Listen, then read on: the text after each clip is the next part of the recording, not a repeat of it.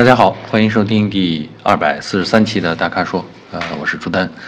呃，今天我们换花样，我们就打乱顺序，随便来啊，一共五个问题，大家看看数数，看看最后有多少个是选车，多少是个呃多少个是用车，啊，先说我们第一个，呃，可能粉丝在跟我开玩笑啊，他用了繁体字加变体字啊，那我就猜吧，他名字叫乐乐乐啊，这三个应该都是快乐的乐。嗯，他的问题呢是这样，他说，呃，干式双离合器的变速箱啊，干式双离合器变速箱的汽车能不能空挡滑行，会不会损坏变速箱？呃，首先啊，我说这个空挡滑行这事儿啊，就是这跟这个离合器可能没太大关系啊，不是可能没太大关系，是肯定没太大关系，因为离合器呃，不管你是用呃。单离合器、双离合器，还是用液力变矩器啊？呃，还是用 CVT 啊？变速箱它是有空挡的，在空挡的状态下啊，这个离合器呃是结合发动机的飞轮的，但实际上，呃，变速箱里边啊这个齿轮的机构啊，或者说传动机构啊，它是保证动力不会传出到输出轴上去啊，所以这是空挡本身的作用。这跟你用什么样的离合器没啥关系啊，呃，第二呢，这个空挡滑行，呃，其实是不利于驾驶安全的啊。这个我记得咱们在之前也解释过很多次了啊。因为空挡滑行呢，首先，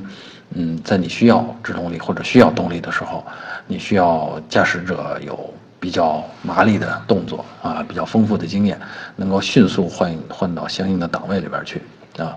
呃，这个在紧急情况下，这是需要一定时间的。即便你是熟练的操作者，这也是需要时间的啊，可能会贻误战机啊。如果耽误了这个时间，可能就会应对就不及时，导致危险情况发生。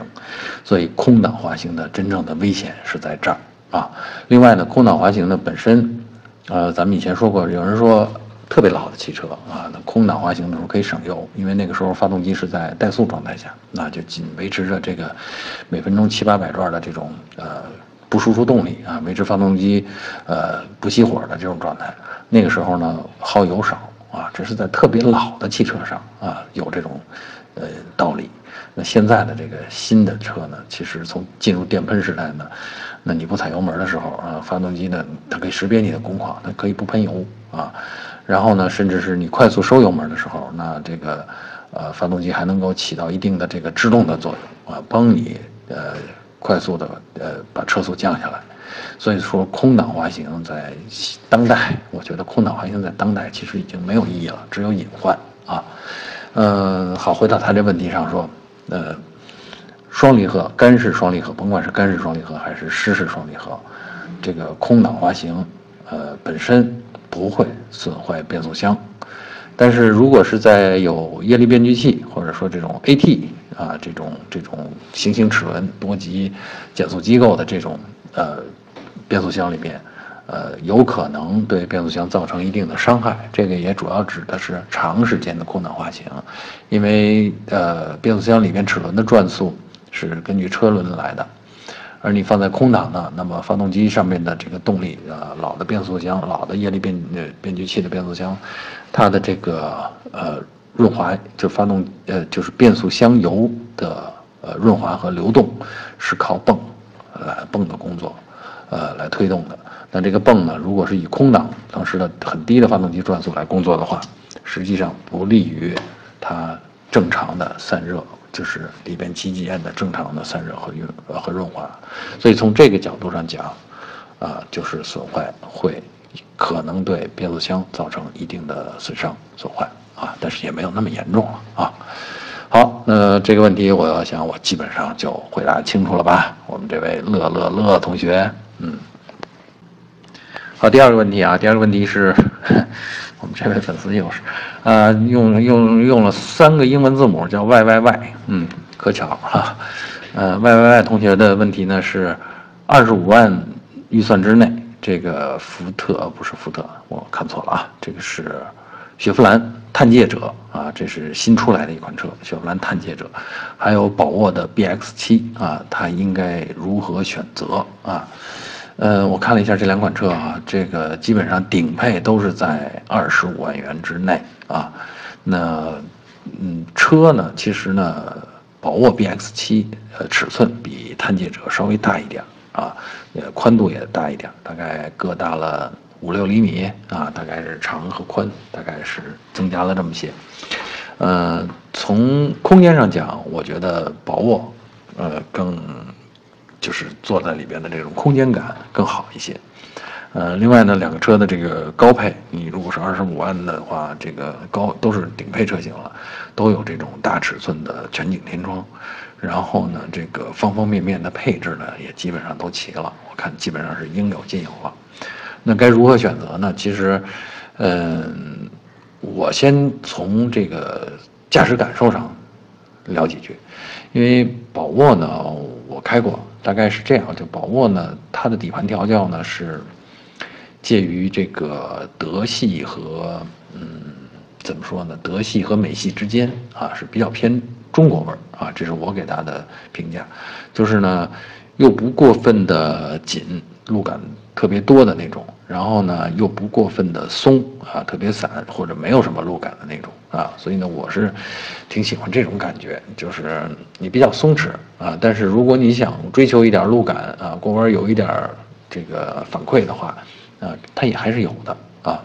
那相比之下呢，这个探界者的这个整个底盘调教呢，呃，目前为止啊，就是我们感受到的可能是更偏向美国味儿一点，就是舒适性都有。但是如果你要做激烈操控的话，哎，你觉得这个好像就就反馈不是那么直接了啊？当然，呃，开这么大车的人也很少去解去做这种激烈的操控啊。呃，这是从底盘的感受上讲。当然，这个感受呢，就是具体看我们这位 Y Y Y 同学，呃，他喜欢哪种风格。所以呢，我一再强调的就是，所有人纠结的时候，都去试驾一下你纠结的那几款车，找找其中你喜欢的那些点在哪儿。啊，呃，除了这个底盘调教呢，我还觉得这两个车的设计的格调上是有差异的，啊，我的感觉是宝沃呢更偏向年轻新锐一点，啊，雪佛兰呢这个造型呢可能也比较奔放，但是。跟我们中国市场上流行的这个，我说的是雪佛兰探界者啊，就跟我们中国市场上流行的这个年轻化呀、这种新锐的感觉呢，还是有一点儿差别啊。当然，喜欢的人肯定没问题啊，不喜欢的人会觉得啊哪儿大概会有那么点儿不太顺眼啊。呃，内饰也基本上是这样，内饰呢就是我觉得雪佛兰探界者的内饰还是挺美国的啊，讲究那种对称感。那种那种比较嗯轻奢的呃倾向啊，当然它没有做到真的像别克那样的那个轻奢的那个境界啊，但是呢，它是在试试图在营造那个感觉啊，所以呢，从呃这个内饰上的差别，你比如说你要是看这个 B X 七就宝沃啊，包括 B X 五也是这样，就是它还是讲求那种细节上的精致感。德国味儿还是挺突出的啊，呃，然后呢，在这个对电子这些设备的这个烘托这些运用上边，呃，我觉得这个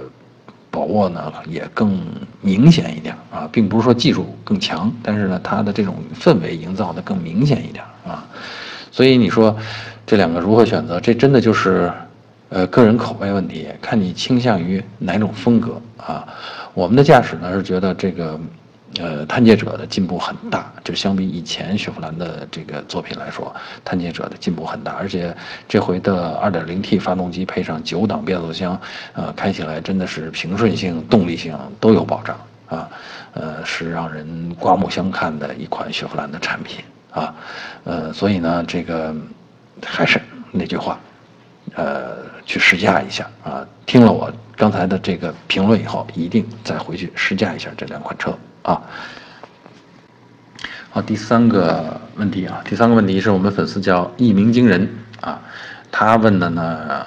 挺有意思。我估计这个问题也挺有共性的。他说，现在国内的汽车工业基础发展是不错了，对，确实不错，这个水平提升上来了，尤其是供应商、配套厂商啊。他说三大件都没有什么问题，我估计这三大件是什么发动机、变速箱啊、底盘啊什么这些三大件啊。嗯，他说，但是国产品牌众多啊，这个是不是现在大家还是有挺大的这个质量差别？啊，然后他列举了一大堆车，大概也是什么呢？是哈弗 H 六、荣威 RX 五啊，广汽传祺的 GS 四，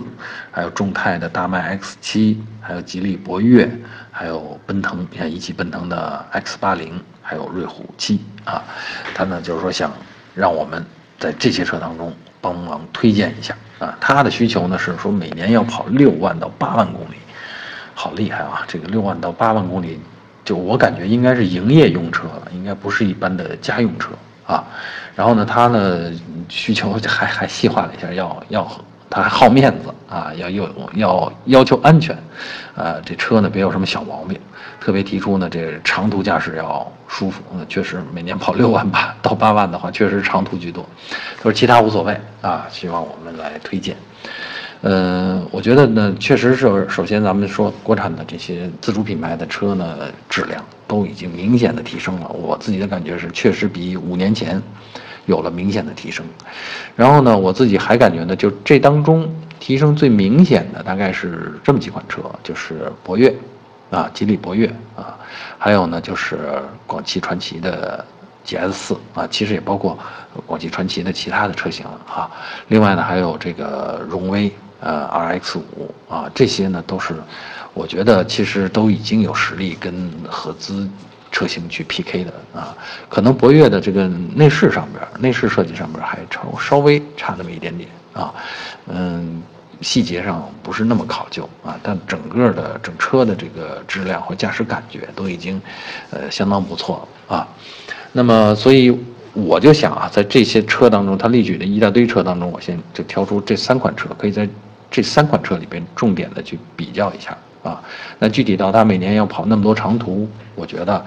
呃，动力性还是挺重要的啊。特别是这个在高速上啊，如果是经常跑高速的话，那么你哦，你你可能呃应对一些紧急的状况，需要一个急加速啊，中途加速啊，脱离险境。呃，然后呢，可能会要有比较完善的这个像 ESP 啊、是气囊啊这些安全保障啊。那这种情况下呢，我先推荐的是，也不能叫先推荐。你看啊，这三款车呢各有长处。呃，博越呢，呃是 1.8T 啊，1.5呃一点，另外两款车呢可能是 1.5T 啊，呃 GS4 呃和 RX5 啊。博越的强项呢，就是说它的中途的爆发力比较强啊，1.8T 的这个动力啊比较厉害，呃，然后呢，这个 GS 四呢是气囊比较多啊，就在同样花同样的钱的话，你得到的这个气囊，什么侧面的气囊啊、气部气囊，这些气囊比较多，嗯，然后呢，荣威的 RX 五呢是，我是觉得整个的这个车内外的设计，呃，都能让你有十足的面子。嗯，乍一看那个车的整个的结构，这这比例啊，就像是，呃，途观啊，或者途观 L 是新新一代的这个途观 L 的这种比例和和细节，啊，所以呢，我觉得你要想找一个说都具备这些特点的，呃，相对难。但是呢，综合下来呢，我觉得像博越，像像荣威 RX 五。呃，这个应该都是不错的选择。那具体怎么样，还得自己去看一下啊。这是找这几款车，这两款车博越和 RX 五都没问题。呃，GS 四荣呃传奇的 GS 四也 OK 也没问题。所以呢，在这三款车里边去试驾，去仔细对比一下吧。